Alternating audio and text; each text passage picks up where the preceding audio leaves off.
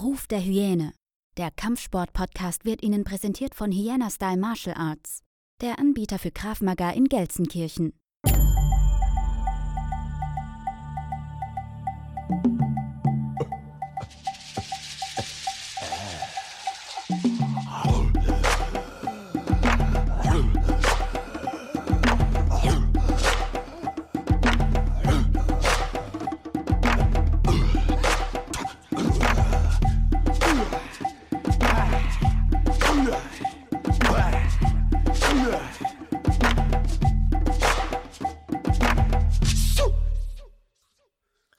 Herzlich willkommen zurück zu einer weiteren Folge Ruf der Hyäne, der Kampfsport-Podcast. Der Name meines heutigen Gastes ist vielen Menschen, denke ich mal, ein Begriff. Diejenigen, die mit Kampfsport wenig zu tun haben, kennen ihn vielleicht vom RTL-Spendenmarathon oder aus Let's Dance. Kann er vielleicht auch gleich was zu erzählen. Er ist aber weltweit einer der erfolgreichsten Ringer. Mal so nebenbei bemerkt, ich habe es mir aufgeschrieben, 34 Mal deutscher Meister, Sieger der Olympischen Spiele in Sydney, 17 EM, WM-Medaillen und Träger des Bundesverdienstkreuzes etc. Die Liste ist wirklich lang. Er ist aber auch ein wahrer Kämpfer, denn vor einigen Jahren erlitt Alexander drei Schlaganfälle. Er kämpfte sich zurück, gewann die Weltmeisterschaft, darüber schrieb er ein Buch, er hat mehrere Bücher geschrieben. Darüber wollen wir auch heute ein wenig sprechen, vor allem aber auch über den Ringersport. Herzlich willkommen, Alexander Leipold. Grüß dich. Hallo, grüß dich und vielen Dank für die Einladung. Gerne. Ich hatte an den Ringerverband geschrieben, weil ich gedacht habe, ich spreche mal mit jemandem aus dem Ringerverbund, wie so, ja, der Ring, Ringersport sich so macht. Und dann wurde ich verwiesen auf den Vizepräsident Sport des Deutschen Ringerbunds. Und das bist du seit Anfang des Jahres. Und da ich dich eh auf meiner Liste hatte, habe ich mir gedacht, ja, was für so, ein Zufall. Ja, was für ein Zufall. Äh, dann kann ich die beiden direkt miteinander kombinieren. Erstmal herzlichen Glückwunsch da, da, dazu. Wie ist es dazu gekommen? Oh je, okay. Ja, es war ähm, Anfang letzten Jahres hat mich der Jens Nettekoven angesprochen und hat gesagt, ähm, er tritt als ähm, Präsidentschaftskandidat an im November und er hätte mich gerne im Team. Sage ich, mache ich gerne, ich unterstütze dich gerne, aber ich übernehme kein Amt, weil ich dazu einfach keine Zeit habe. Und dann rückt das Ganze immer näher und äh, hat er wieder angerufen und nochmal angerufen und hat gesagt, er hätte mich aber gerne als Vizepräsident sparen. Und ich so, nein, nein, nein, kann ich, kann ich, kann ich. Und dann hat er mir das so lang so plausibel gemacht, dass äh, ich da der richtige Mann wäre und äh, man ja auch äh, als Sportler und als Bundestrainer dann ja auch vielleicht in einer anderen Weise den Ringkampfsport unterstützen kann. Und äh, ich werde auch ein Vollblutringer. Und da hat er mir so aus der Seele gesprochen. Trotzdem hatte ich äh, später nicht mehr Zeit. Und er hat mir wirklich äh, auch gesagt, ähm, es ist ein Ehrenamt, es zwar ein Ehrenamt mit viel Arbeit, ohne Geld, wie er so schön sagt. ähm, aber er wird in der heutigen Zeit auch versuchen, viele Sachen online abzuwickeln, über Teams-Meetings oder Zoom-Meetings oder was auch immer, äh, was, ich, was ich ganz gut fand. Und er hat gesagt, es wird immer die Priorität sein, wenn äh, ein wichtiger Termin mit der Familie ansteht, äh, dass das Vorrang hat. Und dann habe ich gesagt, okay, ich äh, gehe den Weg mit dir, wenn wir denn gewählt werden. Ja, und dann gab es im November eine Stichwahl. Also Wahlgang war dann ähm, ausgeglichen und am Schluss äh, war der Jens Nette Gruppenpräsident und somit ich auch Vizepräsident Sport. Und seitdem äh, gibt es einige Stunden, die man mit diesem Ehrenamt auch dann verbringt. Und auch viel Arbeit? Ja, also definitiv. Ähm, am Anfang heißt es ja immer, ja, ist nicht so viel Arbeit. das sind die klassischen mit meinem, Sprüche. Mit meinem Dialekt zu, zu sagen. Ähm, und ja, dann äh, stehen, also ich sage es mal, als Vizepräsident Sport äh, standen viele Gespräche mit dem äh, Sportdirektor, mit den Bundestrainern an. Es, ähm, der Deutsche Ringerbund aufgrund äh, des Konzepts vom DOSB ähm, ist dann auch Arbeitgeber von, von Trainern, die früher beim Olympiastützpunkt oder beim Land angestellt waren. Gibt es jetzt auch einige Trainer, die beim Deutschen Ringerbund angestellt sind. Da müssen Arbeitsverträge gemacht werden, Einstellungsgespräche, ähm, das ganze Thema. Mhm. Ja. Wie bist du zum Ringersport gekommen? Wie bist du überhaupt zum Ringen gekommen? Also, es gibt ja Regionen, äh, wo man die Frage sehr berechtigt stellen kann. Und es gibt Regionen wie unsere, wo ähm, die Auswahl Ringen einfach mit dabei ist. Zwischen Fußball, Handball, dann hört man auch immer Ringen. Ähm, zu meiner Zeit war hm, Aschaffenburg-Damm, äh, Membros Königshofen, AC Bavaria Goldbach in der ersten Liga, äh, Schafheim, Wasserlos, äh, gab es also etliche Zweitligavereine. Ähm, jeder Ort hat hier im Umkreis von Aschaffenburg einen Ringerverein. Also es ist schon äh, was Normales, dass man auch mal beim Ringen reinschnuppert, was ich Okay. für, für alle Jugendliche eigentlich sehr wertvoll finde, weil man einfach auch mal kämpfen kann nach fairen Regeln ähm, und nicht immer sagen muss, ja, okay, ähm, ich gebe nach oder so, dass man einfach mal einen fairen Wettkampf macht, um seinen Standpunkt auch zu vertreten. Auf jeden Fall ähm, gab es das ja früher alles noch. Und ähm, ja, dann ha- hatten, waren Freunde von mir beim Ringen. So, das war jetzt so der, dieses Gesamt. Es war normal hier, aber natürlich muss man bei mir im speziellen Fall sagen, mein Papa war Ringer, mein Bruder war Ringer, Und dann ist das Ringer. natürlich selbstverständlich, klar. Genau. Äh, mein Bruder ist neun, neun Monate älter als ich. Äh, neun Monate, klar. Das wäre cool. Neun Monate, zack. Nee, neun Jahre älter als ich. Ähm, und äh, da bin ich natürlich im Kinderwagen schon mit auf die Ringerturniere genommen worden, habe das Laufen auf der Ringermatte gelernt, äh, die ersten ja, Drehbewegungen, was man alles so als Baby lernt, das habe ich auf der Ringermatte teilweise gelernt und äh, durfte dann, ähm, ich sag mal, als mein Bruder 15 war, äh, da war ich ja so sechs oder fünf. Äh, so, ich sag mal, mit, mit vier, fünf war es so, dass die Größeren, also die Freunde von meinem Bruder, mit mir gekämpft haben auf der Ringermatte. Und dann habe ich einfach an diesem Arm gezogen, ne, so wie so ein bisschen für den Schulterschwung, und dann sind die einfach hingefallen. Klar, das macht man ja so mit kleineren, da fällt man auch mal hin. Das ist Blut. Äh, genau, und da habe ich mir gedacht, wow, warum strengt sich mein Bruder mit denen so an? Ich hau die doch einfach so hin mit Arm ziehen. Ich bin, ich bin, eigentlich bin ich der gebrochene Weltmeister. Ja, und dann bin ich ans normale Ringertraining und äh, da habe ich gegen die 1, 2 Jahre Älteren gerungen. Die haben natürlich keinen Spaß mit mir gemacht. Die wollten schon richtig mit mir kämpfen. Da lag ich immer unten. Das war nicht ganz so schön. Aber das ist das Schöne, wenn man beim Ringen durchkommt oder durchkommen will und auch den Ehrgeiz hat, ähm, dann, dann kann man da dabei bleiben und sehr viel Spaß haben. Ja, ich denke mal, das ist auch wirklich vom Menschen her, von der Einstellung her. Ne? Also viele haben dieses, dieses Kämpferherz, was natürlich dich, dir hinterher, vielleicht kommen wir da gleich noch später zu, weitergeholfen hat, auch bestimmte Tiefpunkte im Leben wegzustecken. Ähm, und einige sagen, das ist mir doch zu hart, in Anführungsstrichen. Ich bin immer ein Fan gewesen überhaupt vom Ring, weil das ist ein voll ja, Körper-Workout, sage ich jetzt, jetzt mal. Ich bin selbst Kindertrainer hier in, im, im Krav Maga und ab und zu machen wir dann mit den Kindern und Jugendlichen einfach so eine Runde Sparring am Boden, dass die einfach mal versuchen, denjenigen, den Partner auf dem Boden zu halten. Und du glaubst nicht, wie viele das gut finden. Also wie viele die ganze Zeit fragen, wann sind wir denn mal wieder auf dem Boden zugange? Okay, cool. Äh, Und in den USA ist es ja auch Schulsport. Ja, genau. Gibt es irgendwie, ich sag jetzt mal, Wünsche vom Ringerverbund, das mal aufzunehmen? Oder gibt es von, von deiner Seite aus, wo du sagst, ey, das ist so schade, weil mit, mit dieser Art von Sport, mit diesem Mindset, was man dadurch erlangt, kann man so viel Positives im Leben erreichen. Siehst du das auch so? Ja, definitiv. Und ähm, ja, dass es in Amerika Schulsport ist und dann auch auf äh, der University gemacht wird und da auch Riesenwettkämpfe gemacht werden, also äh, wo die eine Schule gegen die andere Schule kämpft. Ähm, das sind ja diese Highlight-Wettkämpfe, ob es jetzt äh, im Schwimmen ist, im Basketball, im Football oder auch im Ringen. Und da gibt es tatsächlich äh, Kämpfe von zwei Highschools äh, mit 40.000 Leu- Zuschauern, wo dann alle in ihren äh, Schulfarben da kommen. Das finde ich also total mega.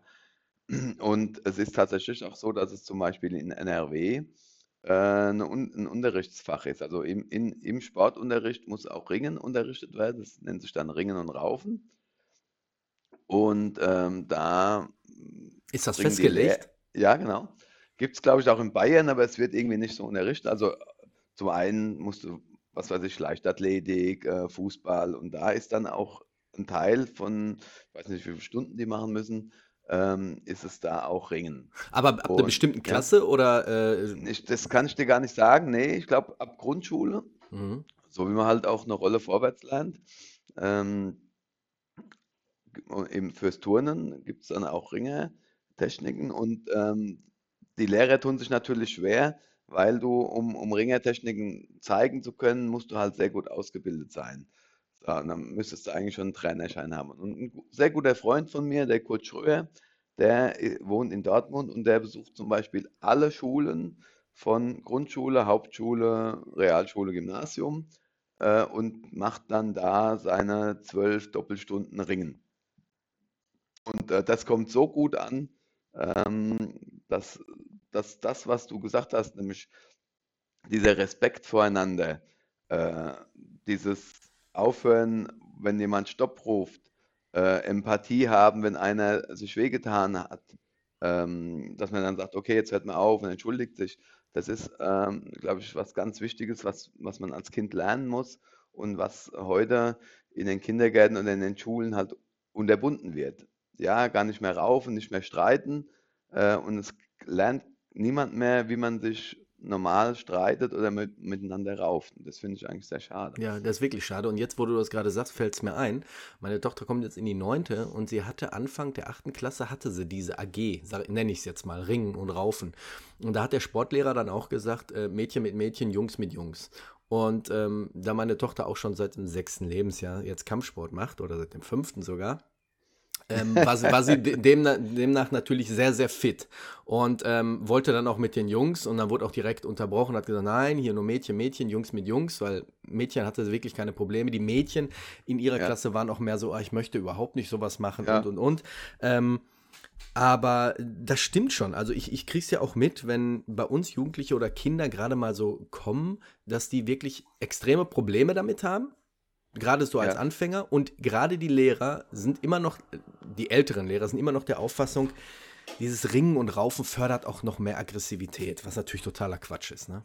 Was eigentlich genau das Gegenteil ist. Also ich habe mich in äh, meinem Leben tatsächlich noch nie geprügelt, weil ich es gar nicht notwendig habe oder das Gefühl hatte, ich müsste jetzt mal irgendwo jemanden meine Aggressionen rauslassen, weil ich habe im, im Ringertraining und natürlich lässt man da äh, Aggression raus, ist äh, das falsche Wort, weil man ja Energie, klare Regeln Energie hat. Ab. Energie ab. Mhm. Äh, es gibt ja im Ringen, das finde ich halt das Schöne, äh, es darf nicht getreten werden, es darf nicht geschlagen werden, nicht an den Haaren ziehen. Es gibt klare Regeln und wir wollen unseren Gegner nicht kampfunfähig machen, sondern einfach nur auf den Rücken legen. Äh, und das ist, glaube ich, das, was, was uns auszeichnet und was es auch äh, als perfekten Schulsport darstellt, weil es genau diese Regeln gibt. Und äh, wir haben auch im Schulhof gekämpft. Also ich wohne in Karlstein, da gab es den Ortsteil Dettingen und Großwelsheim und da hat man in der Schule immer so ein bisschen gerauft. Da haben alle ein bisschen rumgestanden. So, und wenn dann der eine unten lag und dann war das auch beendet, ja. Und das war, da hat keiner den anderen verletzen wollen. Man wollte einfach nur kämpfen und gewinnen. Und dann hat man sich die Hand gegeben und es war gut. Und, und heute ist es so im Straßenkampf, da geht es nicht eins gegen eins, da kommen fünf gegen einen und wenn er am Boden liegt, wird nochmal nachgetreten. Und das kann ich halt, das kann ich überhaupt nicht verstehen. Und auch, das ist sowas, was ich überhaupt nicht leiden kann. Und deshalb ist es, glaube ich, gut, wenn man einen, einen Kampfsport macht und sich da auslebt und dann auf der Straße oder irgendwo bei einem Festival einfach dann auch sagt, ich brauche mich mit keinem zu streiten, ich weiß, was ich kann und alles ist gut. Ganz genau. Ich hatte ähm, das, was du gerade gesagt hast, ähm, vor ein paar Wochen schon mal mit jemandem gesprochen, ähm, weil viele Eltern sagen, ach, der Junge, der rauft die ganze Zeit und ähm, wollen das unterbinden, sage ich jetzt mal, wo, wo ich mir denke, nee, das ist völlig normal. Ich meine, selbst wenn man Hunde sieht, die spielen, die, die, die kämpfen, aber auf, auf eine spielerische Art und Weise und das dauernd zu unterbinden, weil sie sagen, weiß ich nicht, vielleicht hat der Junge ADHS und lass den mal lieber was anderes machen. Und ich finde es sowas von extrem wichtig, gerade Kinder, gerade Jungs äh, raufen zu lassen oder auch ringen zu lassen, weil die wirklich die Energie auch rauslassen müssen.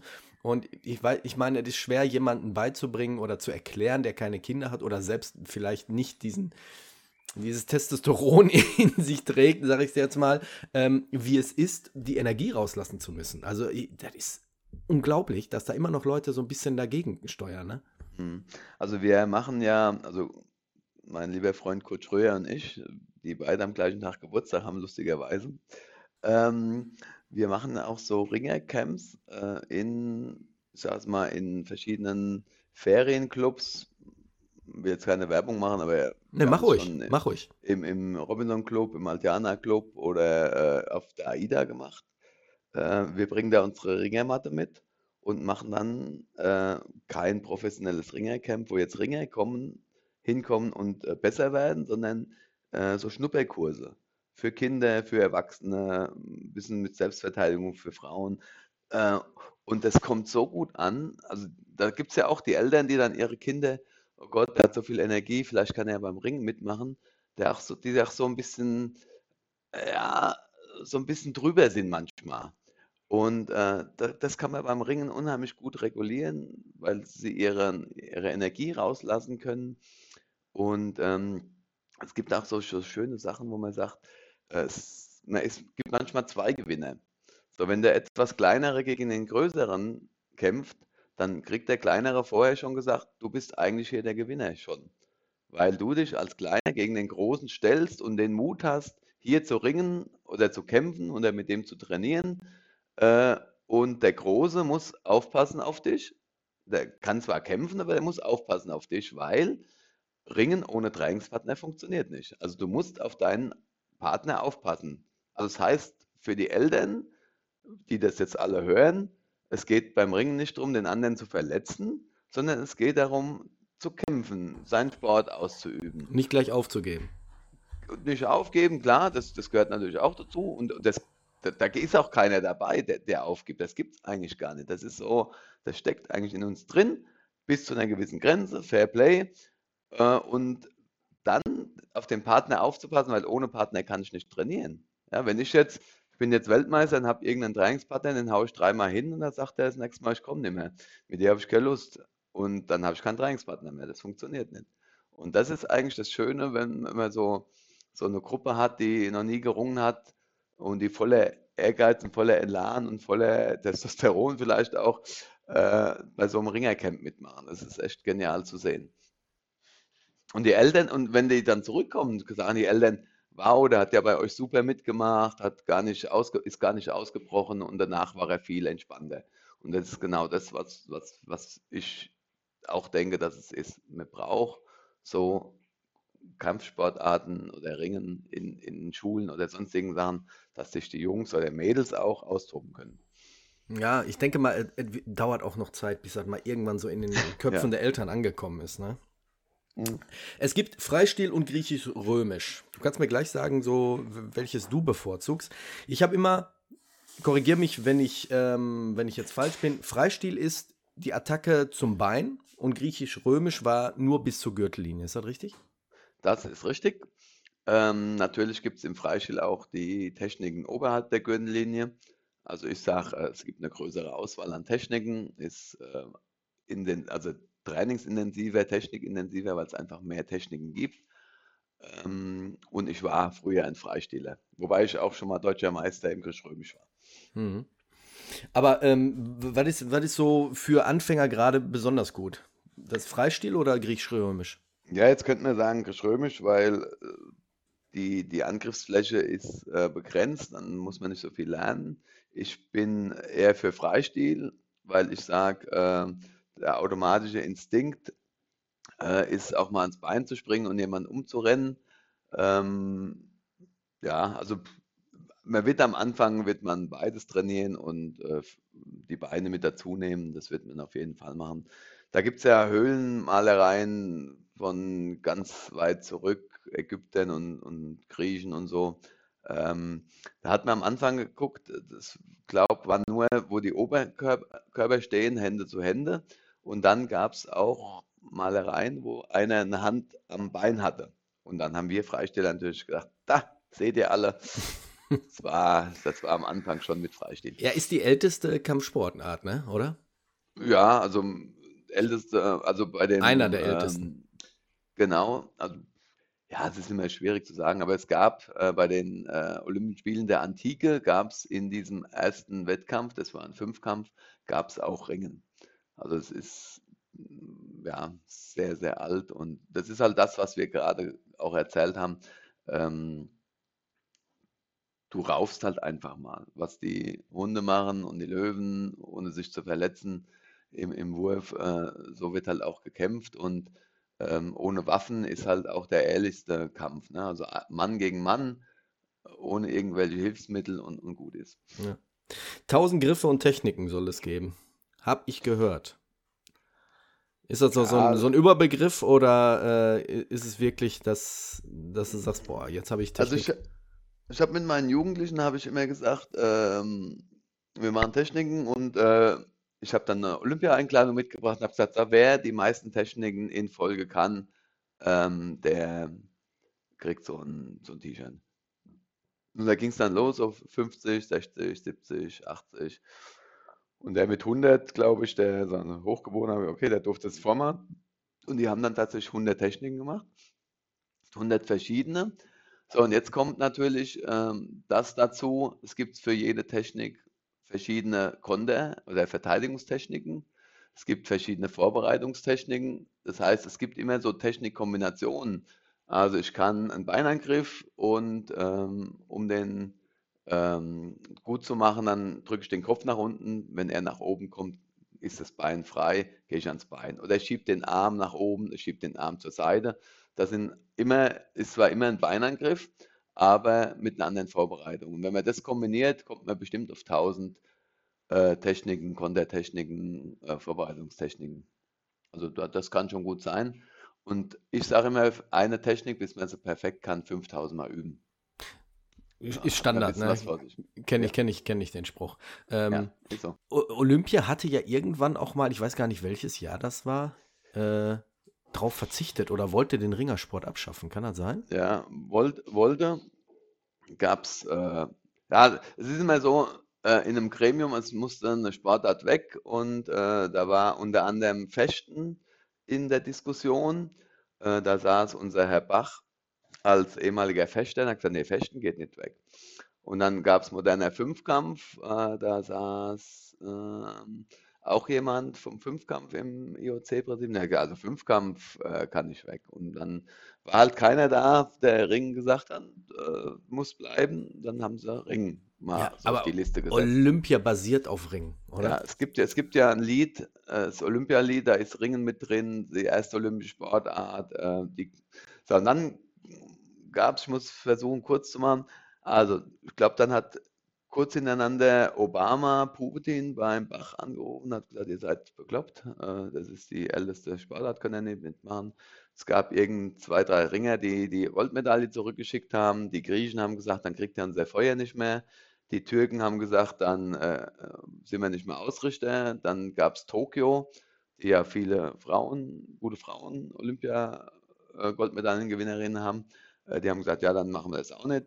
Äh, und dann haben, sind sie dann doch wieder sehr schnell zurückgerudert. Weißt du, woran das liegt? Ich habe eine Theorie. Ich habe eine Theorie, dass solche Sportarten wie, ich sage jetzt mal, ich bin, ich bin ein Fan von Skateboard, aber ich denke, Skateboard hat nichts bei den Olympischen Spielen zu suchen.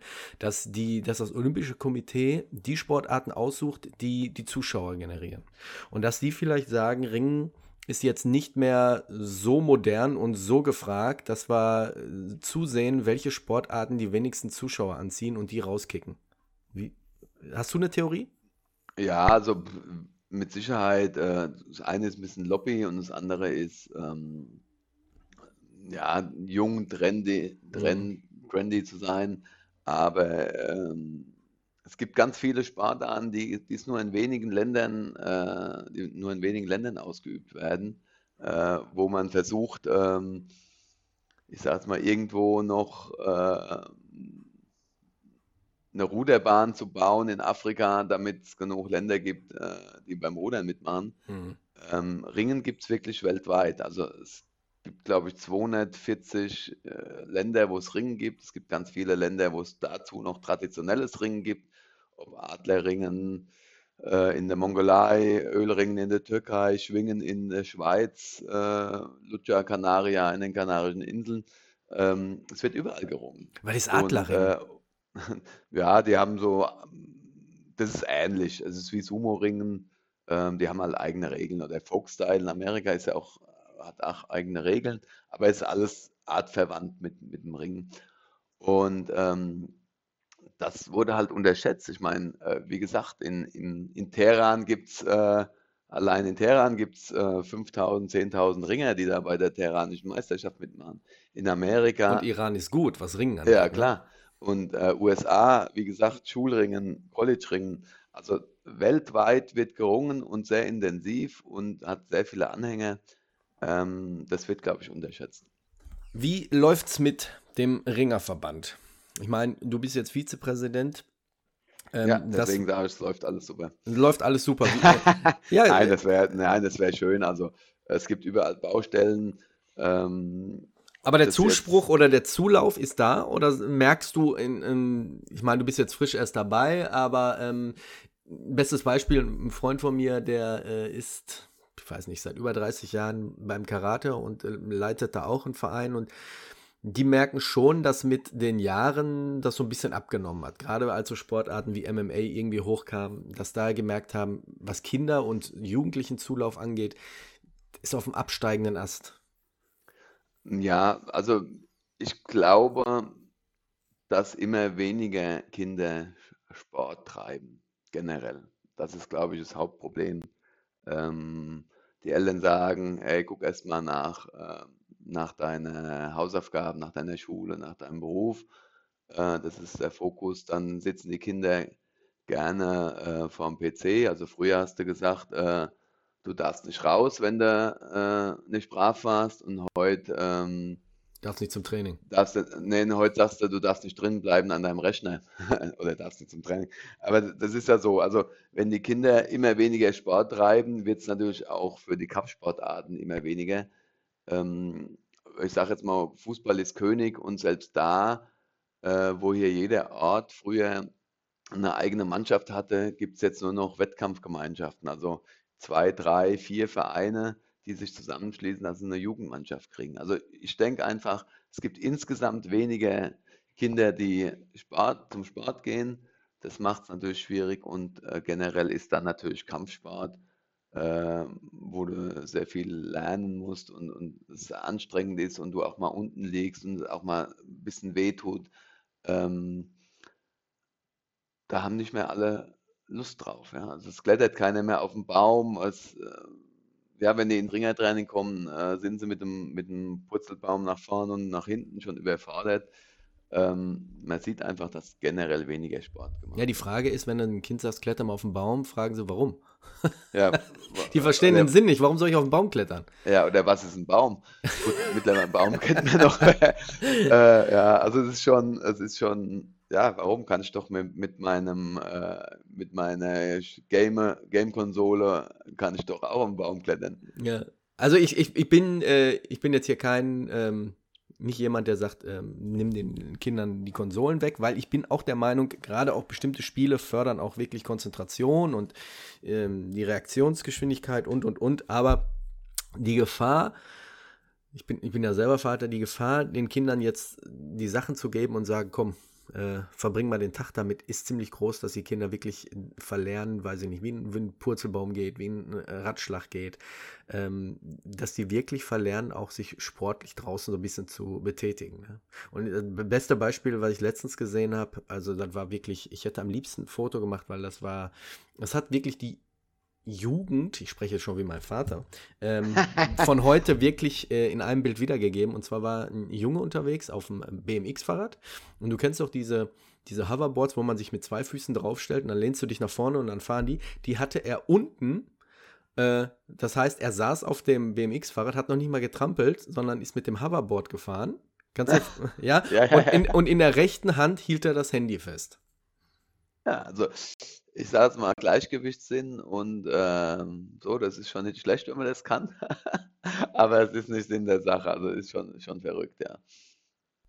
Wir kommen nochmal zurück zu dir, denn vor einigen Jahren Da kannst du auch mal kurz äh, erzählen, wie es dazu kam. Und ähm, hattest du den ersten Schlaganfall, wurdest, glaube ich, dann in die Klinik eingewiesen und darauf folgten dann zwei weitere. War das richtig? Wie ist ja. das Ganze zustande gekommen? Hast du irgendwie vorher irgendwas gemerkt oder äh, hat sich das schleichend angekündigt oder kam es von 0 auf 100? Ja, ein Schlaganfall trifft einem ja eigentlich aus einem heiteren Schlag, also so wie ein, ja, so wie ein Blitzschlag, bumm, ist es auf einmal da. Ähm, ich habe tatsächlich aber einen Virusinfekt im Vorfeld gehabt, ähm, dass daraus aber dann, weil es mir auch wieder besser ging, irgendwann mal ein Schlaganfall kommen kann. Das ist natürlich auch für einen sehr jungen Sportler äh, nie auch ein, ganz weit weg gewesen. Also noch nicht mal ein Hauch eines Gedankens daran. Ähm, und auch als der Schlaganfall da war, ähm, dass man dann darauf gekommen ist, dass es daher kommt, ist ähm, schon eine ganz schöne. Man denkt, es trifft halt die Älteren, aber, ne? Ja, also es ist tatsächlich so. Natürlich ist äh, Risikofaktor auch das Alter, aber ähm, Bluthochdruck zum Beispiel oder wenig Sport oder Rauchen, das sind halt auch so Faktoren, die Schlaganfallrisiko erhöhen können. Und es gibt auch schon Kinder, die äh, Schlaganfälle haben, aber natürlich ist der Großteil der Erwachsenen oder der Älteren. Aber äh, man muss immer sagen, ein Schlaganfall kann jeden treffen. Hm. Wie, wie hast du es gemerkt? War es beim Training? War es äh, zu Hause? Ja, also ich bin ja Botschafter der Stiftung Deutsche Schlaganfallhilfe nach diesen ganzen Vorfällen und versuche da auch äh, meine Kliniken, die Leute zu motivieren oder auch wenn ich mal einen Vortrag in Firmen oder so mache, äh, rede ich da halt auch drüber. Ich hatte erst Kribbeln in der linken Seite und als es nicht wegging, hat man gesagt, okay, das ist komisch, zurück. Ich war nämlich in Usbekistan im Trainingslager. War dann in der Uniklinik, also vorher Kernspinnen, haben dann gesehen, okay, es ist ein Schlaganfall.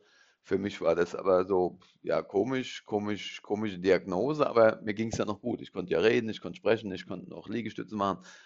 Und einen Tag bevor ich aus der Uni heim durfte, hatte ich nachts auf der Stroke Unit zum Glück weil da wird man alle zwei Stunden geweckt und untersucht, hatte ich zwei weitere Schlaganfälle. Ja, dann konnte ich nicht mehr sprechen, äh, war halbseitig gelähmt und musste mich wieder zurück ins Leben kämpfen. Wolfgang Amoso, kennst du ihn? Ich habe es zwar schon mal gehört, dass es jemand ist aus dem Sportbereich, der auch einen Schlaganfall hatte, aber mhm. ich ähm, kenne ich nicht persönlich. Wolfgang Amoso, der ist jetzt weggezogen. Ich weiß gar nicht, ob der in Frankreich wohnt oder so. Ähm, der hat hier in Gelsenkirchen gewohnt. Und der war oder ist, glaube ich, noch Bundesliga bei äh, Judo.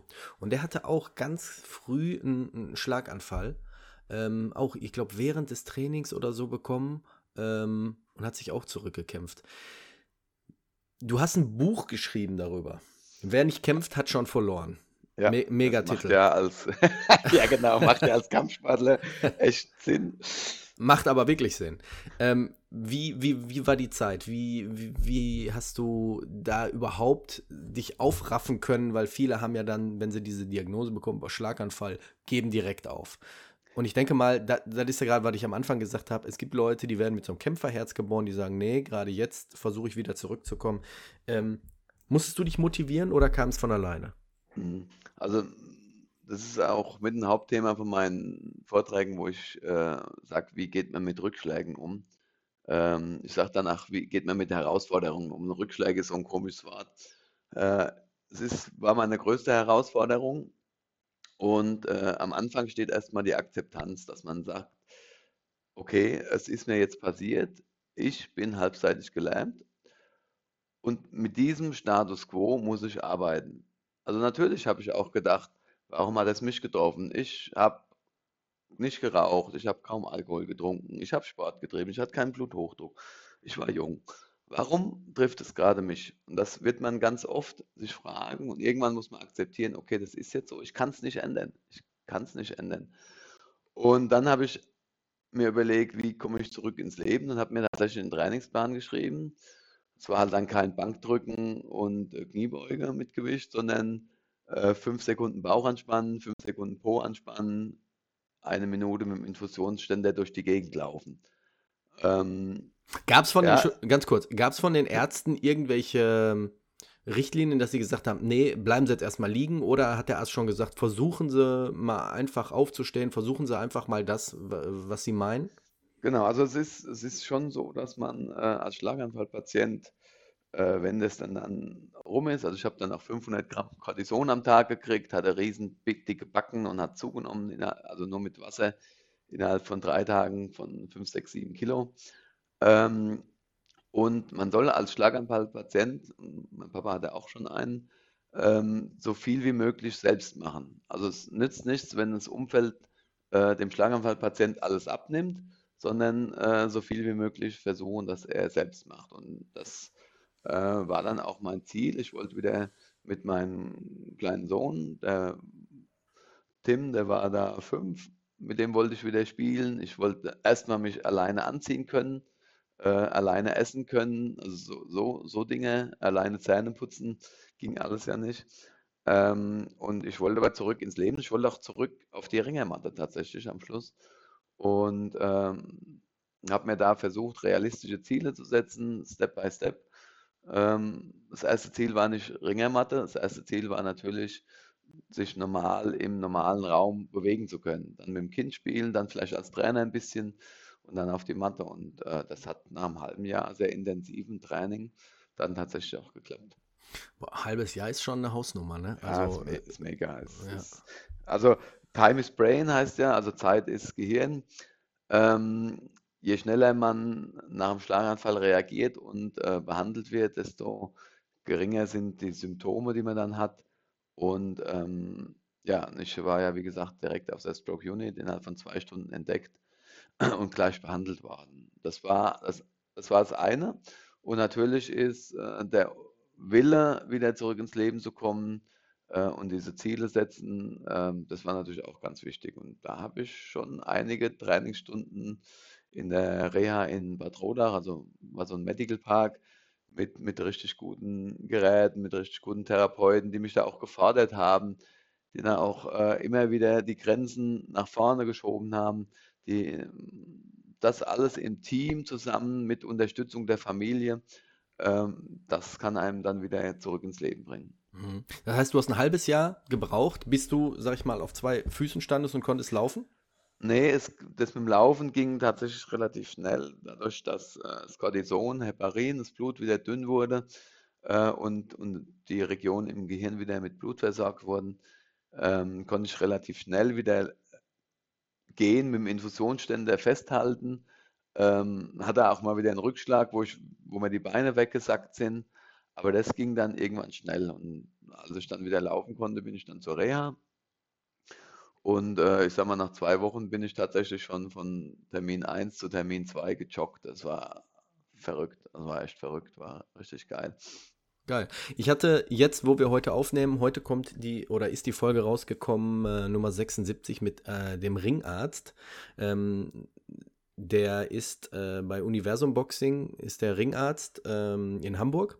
Und wir hatten ja. in dieser Folge auch gesprochen, wie wichtig auch gerade so eine Physio ist, äh, weil ja. ich ihn ge äh, gefragt habe, wie kann es sein, dass Profisportler so schnell wiederkommen, während hier, weiß ich nicht, Nachbar Manfred irgendwie äh, sechs Monate braucht, bis er irgendwie die Krücken ablegen kann. Und er sagte ganz einfach, ein regulärer Mensch geht zur Physio und bekommt eine 30 Minuten Physio. Davon wird 10 Minuten gequatscht. Und das geht dann nur ein, zwei Mal die Woche. Und er sagte ja auch, eine richtig gute Physio, auch erstmal eine richtig gute Physio finden, vier, fünf Stunden am Tag, ähm, das wäre optimal und dann jeden Tag komplett durch, dass du wirklich wieder zurückkommst und äh, sagt, eine gute Physio macht mehr aus als die Operation im Vorfeld. Siehst du das auch so? Dass du sagst, hätte ich diese, dieses Team von, den, von in der Reha nicht gehabt, ähm, hätte es noch länger gedauert? Definitiv. Also das, das ist 100% so. Und ich meine, das ist ja auch logisch. Also wenn ich äh, und das ist so, du kriegst normalerweise ein Rezept, wenn du jetzt äh, Knie-OP hattest, Bewegen zweimal, zweimal die Woche, das sind 20 Minuten. Und äh, wenn du jetzt in dem, in dem gleichen Zeitraum statt zweimal ähm, 50 Therapien machst, dass das effektiver ist, ist ja auch klar. Und äh, das hatte ich tatsächlich auch bei einer schweren Knieerkrankung. also ich hatte einen weichen Knochen Knie und da hatte ich meinen Physio Werner Krass, ähm, der mich da unterstützt hat. Ich meine, das ist ja auch eine Kostengeschichte. Also wenn ich jetzt sage, ich möchte jetzt jeden Tag zu dem Physio, darüber hinaus, über diese zweimal 20 Minuten, muss das bezahlen. Ähm, das ist ja fast finanziell gar nicht tragbar. Und der hat mich da privat unterstützt. Das war auch so mein Mentor dann danach oder währenddessen. Und der hat gesagt, äh, wenn du wieder zurückkommen willst mit diesem Knie, jeden Tag acht Stunden bei mir. Ähm, ein, eins lasse ich dir. Äh, du kannst äh, später kommen, weil er wusste, dass ich gern lang schlafe. Also 10 bis 1 und dann von 3 nochmal bis abends um 8. Jeden Tag äh, habe ich da trainiert. Und ohne das hätte ich entweder statt ein Jahr, hätte ich wahrscheinlich zehn Jahre gebraucht oder wäre nie wieder zurückgekommen. Und das ist einfach. Es ist ja das gleiche wie Training. Wenn ich einmal trainiere, äh, brauche ich lange, um die 5000 Techniken zu kennen oder die 5000 Mal die eine Technik zu üben. Und wenn ich am Tag zweimal drei Stunden trainiere, habe ich es halt einfach schneller. Hm. Ja, die, die Sache ist nur, dass viele Ärzte sagen, ach, legen Sie sich erstmal hin, äh, legen Sie das Bein hoch, schonen sich erstmal sechs Wochen. Und da sagen viele, nee, das ist genau das, das Gegenteil. Also deswegen ja, also jetzt auch. Ist, ja, also früher hat man ja, wenn ich unterbreche, früher hat man ja auch eingegipst und hat wirklich sechs Wochen nichts gemacht. Heute ist man mit dem Kreuzband, äh, da geht es ja relativ schnell, schon mal probieren, 10% belasten, Lauf mit Krücke, beweg dich, Herzkreislauf in, in Schwung bringen. Ja, definitiv so. Du hast vorhin gesagt, du gibst Vorträge. Du hast nicht nur ein Buch geschrieben, du hast, du hast glaube ich, drei Bücher geschrieben. Ähm, dein letztes, Wer nicht kämpft, hat schon verloren, da haben wir gerade drüber gesprochen. Ja, ist auch, könnt ihr äh, gerne bei mir bestellen, kriegt eine persönliche Widmung. Su super, denn, denn ich bin gerade auf deiner Seite und da steht auch drauf, dass du ähm, mit Widmung ähm, die verschickst. Ähm, ja. Wir kommen gleich zu einer Rubrik, die nennt sich Empfehlung. Da würde ich das Buch dann gleich empfehlen. Hast du eine Empfehlung? Hast du gleich was für die Empfehlung? Kannst du dir schon mal überlegen. Ähm, aber du hattest gerade gesagt, du gibst auch Vorträge. Gibt es ja. Möglichkeiten, wenn Leute sagen, weiß ich nicht, sie haben gerade vielleicht ähm, sowas hinter sich oder sie, sie würden dich gern mal in so einem Vortrag hören. Wo kann man diese Vorträge sehen? Wo kann man dich äh, buchen? Wo kann man dich hören?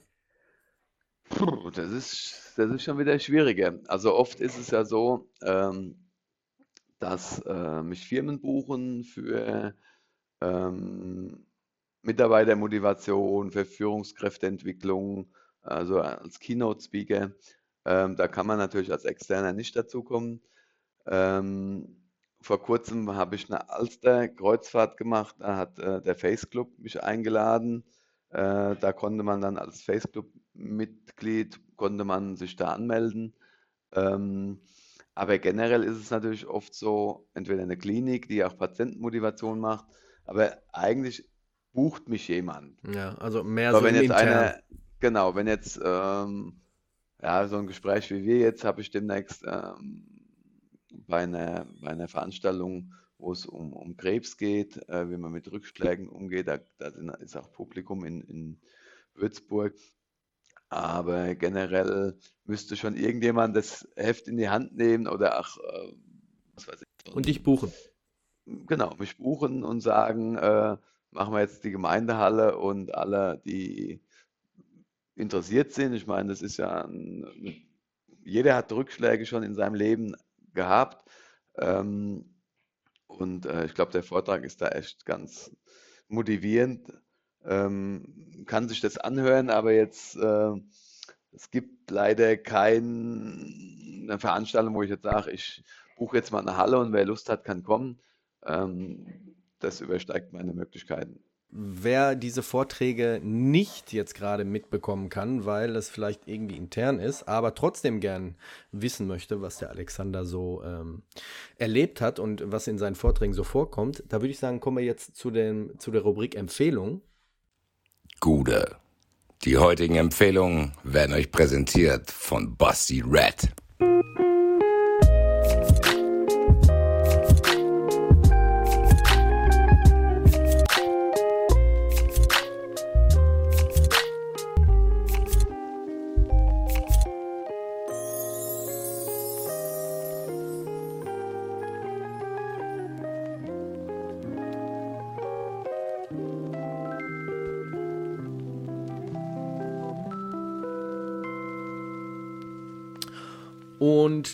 Würde ich sogar jetzt dein Buch empfehlen. Ich habe es zwar jetzt noch nicht gelesen, aber das ist, denke ich mal, gerade für Leute, die irgendwie irgendwelche Schicksalsschläge haben, sei es jetzt ähm, Schlaganfall oder irgendwie eine derbe Verletzung oder auch was im Privaten, denke ich mal, ist damit richtig ähm, geholfen. Und zwar das Buch Wer nicht kämpft, hat schon verloren. Und ihr habt gerade gehört, Alexander äh, macht auch eine Widmung. Ihr könnt es bei ihm bestellen. Ich verlinke unten in den Show Notes einmal die E-Mail-Adresse leipold at feelyourlimit.de und da könnt ihr das Buch bestellen. Ähm, und äh, ja, du siehst dann zu, dass auch eine schöne Widmung für denjenigen reinkommt. Genau. Ne? Also, was tatsächlich oft gemacht wird, ist äh, für Freunde und Bekannte, die einen Rückschlag haben, als Geschenk oder Weihnachtsgeschenk oder sowas, äh, Geburtstagsgeschenk, ist es natürlich ganz cool. Für sich selbst ist es auch gut. Ach so, ja gut, ich bin jetzt, äh, war jetzt auf der AIDA, da habe ich einen Vortrag gehalten.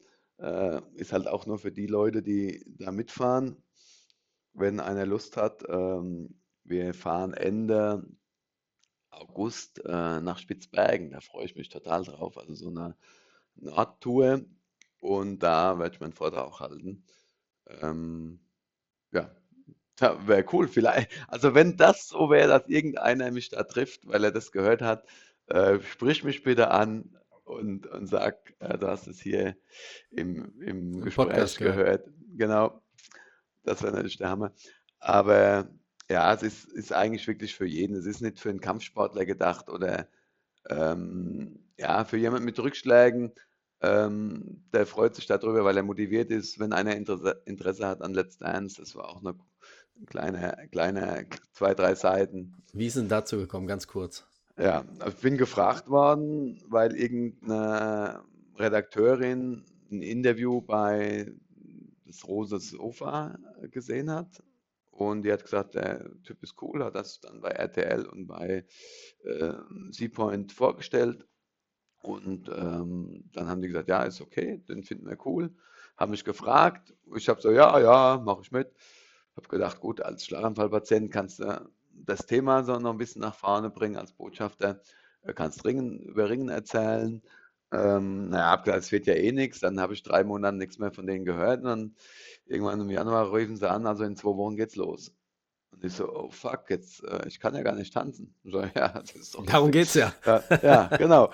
Und dann habe ich ähm, irgendwann angefangen mit einer Profitänzerin, mit der Oana Nikiti, was sensationell war, äh, tanzen zu lernen. Ne? Also das ist schon, schon geil, auch anstrengend. Wenn du, ne? wenn du äh, wir haben, äh, da waren es nicht nur acht Stunden. Ich habe tatsächlich morgens ähm, von 10 bis Mitternacht haben wir immer trainiert und teilweise musste ich noch arbeiten gehen vorher, zwei, drei Stunden, damit äh, der Chef auch zufrieden war. Ähm, es war extrem. Morgens von 10 bis Mitternacht? Ja, ja, ja. Meine Güte. Das, also das war, das hat mich schon an meine Grenzen gebracht. Ähm, aber das Interessante war für mich und das Schöne, in der Live-Show war mein bestes Ergebnis. Also ob der Lambi jetzt sagt, das war nicht gut, ähm, ist es eine, aber ich habe so gut und so viel wie möglich trainiert und habe äh, alles, was man so bei Generalproben falsch macht, bei der Live-Show dann richtig gemacht. Und ich glaube, das ist ganz, ganz wichtig, dass man das Beste für sich, das Beste trainiert, äh, das Beste von sich gibt, das Beste rausholt äh, und dann kann man auch mit sich zufrieden sein. Dass es immer welche gibt, die besser sind, ist es eine. Aber ich glaube, das ist eine ganz wichtige Botschaft, die ich auch bei den Vorträgen bringe. Äh, man kann mit sich zufrieden sein, wenn man das Beste aus sich rausgeholt hat. Und ähm, ja, dann kann man auch mal verlieren. Also ich habe ja die, meine fünften Olympischen Spiele in Athen nach den Schlaganfällen auch nicht geschafft. Aber ich habe alles dafür gegeben, dieses Ziel zu erreichen. Und dann kann man mit hoch erhobenem Haupt auch durchs Leben gehen. Meine Empfehlung, dieses Mutmachbuch, also das ist ja wirklich ein Buch, was Mut macht. Hast du irgendwelche Empfehlungen? Generell an Büchern oder? Alles, was so, äh, was du sagst, auch das habe ich in letzter Zeit gesehen, gehört, gelesen, äh, erlebt. Ähm, ja, also eine Empfehlung äh, würde ich dann aussprechen von meiner Nordtour mit, mit Island und äh, Hammerfest und also mit, mit Spitzbergen. Das würde ich dann, glaube ich, glaube jetzt dass ich es empfehlen könnte, aber ich habe es noch nicht erlebt, deswegen mache ich es nicht. Aber ich habe zum Beispiel in letzter Zeit ein schönes Buch gelesen, noch ein zweites. Also nicht von mir, nämlich von der Denise Schindler. Ähm, das heißt, vom Glück Pech zu haben, weil die hat ihr Bein verloren. Und die erzählt, wie man an Schicksalsschlägen einfach auch wachsen kann. Und ich kenne sie persönlich und die ist so ein lebensfroher Mensch. Ähm, auch ähm, ähm, fährt sie Rennrad bei den Paralympics.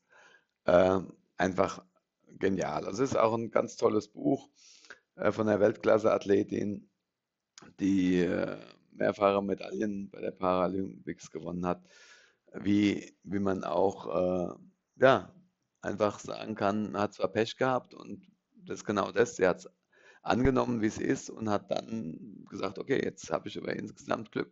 Jetzt bin ich nämlich vielleicht bei den Paralympics gewesen, hätte ich vielleicht sonst nicht gemacht. Ähm, man muss immer das Positive bei Ereignissen sehen und ähm, das sehe ich genauso und vielleicht liest man das, wenn man selbst so Rückschläge hat, so ein Buch auch nochmal anders. Aber das fand ich sehr, sehr cool. Du sprichst mir da wirklich gerade aus der Seele, weil äh, das ist eigentlich das selbstverständlich, aber es gibt viele Leute, die dann, sag ich mal, nach so einer Diagnose, wenn sie jetzt gerade mal im Rollstuhl landen oder so, vielleicht in eine Depression verfallen. Und wenn, wenn dann Leute kommen und bemitleiden und so, das zieht auch immer mehr runter. Da rauszukommen, das ist auch echt ein Teufelskreis. Deswegen, gerade auch am Anfang gesagt, du hast ein Kämpferherz, wer weiß, vielleicht hattest, hättest du es ohne Ringen auch gehabt, aber ich denke mal so, dass, dass gerade das Ringen, so das Unüberwindbare zu meistern, dir da auch beigeholfen hat, schnell wieder zurück zur Normalität zu gelangen. Und ich denke mal auch, ein ganz wichtiger Faktor ist dieser Antrieb, ich will mit meinem Kind spielen, ich will mit meinem Sohn Zeit verbringen, ich muss jetzt was tun. Ja. Das, das, können eigentlich auch nur Leute nachempfinden, die selber Eltern sind. Mhm. Denn dieses Gefühl, das powert auch schon ziemlich nach vorne. Ne?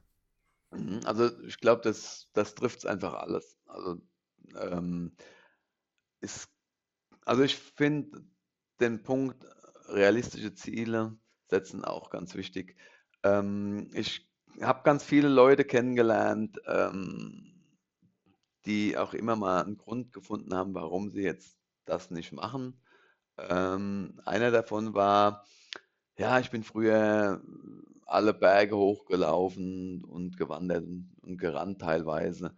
Und äh, das will er wieder machen. Dann hat dann jemand gesagt aus dieser Selbsthilfegruppe, wo ich auch Motivationsvorträge mache, ähm, der hat dann gesagt, ja, der geht noch nicht mehr vor die Tür. Und warum? Weil er genau weiß, diese 8000er schafft er nicht mehr. Und dann habe ich ihm gesagt, pass auf, die 8000er, das ist jetzt kein Thema. Das kann irgendwann mal ein Thema sein, aber du musst jetzt anfangen. Da hinten ist eine kleine Steigung, das ist dein Ziel. Und das läufst jetzt fünfmal hoch. Und wenn du das geschafft hast, dann nimmst du den kleinen Hahnkamm hier, der 300 Meter hoch ist. So, und wenn du das geschafft hast, dann nimmst du nächsten und dann nächsten und dann nächsten. Und dann wirst du irgendwann dein Ziel erreichen. Aber wenn du immer denkst, diese 8000er, das schaffe ich nicht, das schaffe ich nicht, dann wirst du nicht anfangen und dann wirst du dich nicht entwickeln und dann wirst du dein Ziel nicht erreichen. Also ähm, das. Ja, es tut auch gut, es tut auch gut, von Leuten zu hören, die das schon hinter sich haben. Also ja. es, ist, es, ist, mehr äh, vertrauenswürdiger, als wenn jetzt hier irgendwie einer, der gerade von der Uni kommt und sagt, ich bin jetzt Motivationstrainer, habe im Leben noch nichts gerissen, ja. sei es beruflich, privat oder sportlich, ähm, und dir dann erzählen wollen, du musst das und das machen. Genau. Also ich versuche es halt wirklich aus meiner Lebensgeschichte zu erzählen und ähm, ja, mit dem Medical Park habe ich immer noch Kontakte und die fragen mich ab und zu mal Patientenmotivation. Und da hat er vorher ein Arzt gesprochen und hatte dann, danach hatte ich gesprochen und da sind die Leute halt gekommen, da haben wir wirklich gesagt, ja, also wie du das erzählt hast und aus eigener Erfahrung, da hat man gemerkt, dass du es mitgemacht hast. Und ähm, es ist zwar schön, dass der Arzt da sagt, ja, da müsst ihr kämpfen und äh, warum gerade ich, das ist ja keine Aussage, ihr müsst sagen, warum mich nicht? Natürlich kann es mich treffen. Dann habe ich mir gedacht, ja, das, kann man schön erzählen, wenn man es selbst nicht erlebt hat. Und genau das haben die Leute auch gesagt. Äh, will jetzt in meinen Vortrag loben. Es geht nicht um Vortrag, es geht einfach um, wie redet man mit den Leuten, auf welcher Ebene. Ich habe mit denen geredet, wie wir sind alle Patienten oder Betroffene. Äh, was hast du gemacht, was habe ich gemacht? Und er hat halt erzählt, ja, es kann so viele treffen, äh, warum mich, warum mich nicht, ja. Ähm, man hat selbst noch nicht erlebt. Da ist es, glaube ich, ganz, ganz schwierig zu sagen, ja, Chaka, du schaffst das, äh, musst nur dreimal äh, laut Chaka rufen. Ähm, ich glaube, wenn man mit jemandem spricht, der das selbst erlebt hat, egal in welcher Form, äh, erzählt man auf Augenhöhe. Und das ist, glaube ich, ganz wichtig für die Leute. Und ein Satz noch, dann haben wir, glaube ich, überzogen. Ähm, nicht nur der Betroffene ist betroffen, sondern das ganze Umfeld ist betroffen. Und deswegen empfehle ich jedem Betroffenen eine Selbsthilfegruppe, weil irgendwann das Umfeld es nicht mehr hören kann. Natürlich betrifft es einen halbseitig Gelähmten oder gerade im Rollstuhl, der hat dieses Thema dauernd vor Augen, aber als Umfeld möchte es, kann es irgendwann dann nicht mehr hören. Und dazu muss man, finde ich, in Selbsthilfegruppen, weil die einfach alles gleich erlebt haben und alle auf Augenhöhe sich unterhalten können. Und da ist es auch nicht schlimm, wenn man das tausendste Mal das erzählt, weil es geht allen so. Finde ich einen guten Abschluss. Finde ich auch nochmal eine gute Empfehlung für Leute, die, ich sage jetzt mal, am Schlaganfall oder an ähnlichem leiden. Ähm, hört es, nimmt es auf von jemandem, der es durchgemacht hat. Äh, auch ich kann sagen, dass solche Selbsthilfegruppen sehr, sehr wichtig sind. Man muss sie auch nicht jahrelang durchziehen, aber mal jedenfalls sich da auch so ein bisschen von der Seele reden und mit anderen Menschen im Austausch äh, stehen, um das ganze Problem so ein bisschen zu bewältigen. Alexander, ich bedanke mir. Ähm, ich, ich bedanke mich, dass du dir Zeit genommen hast. Sehr war, gerne. war ein schönes Gespräch. Und ähm, ich, ich wünsche dir natürlich nur das Beste, beruflich, privat und sportlich. Und ähm, auch mit deinem Ehrenamt wünsche ich, dass äh, jetzt nicht so viel weitere Arbeit und Stress auf dich zukommt. Ähm, ansonsten hoffe ich, dass man sich irgendwann mal sieht und hört. Und ähm, ich, ja, wie gesagt, ich wünsche dir nur das Beste. Ja, ich freue mich drauf. Auf das nächste Treffen, hören oder sonst was. Und ansonsten bleiben wir Kampfsportler und alle, die zuhören, geistig verbunden. Richtig. Ich bedanke mich bei allen, die eingeschaltet zugehört haben, egal wo ihr die Folge hört, morgens, mittags, abends, nachts. Bleibt gesund, bleibt sicher. Wir hören uns nächsten Sonntag wieder. Bis dahin, ciao.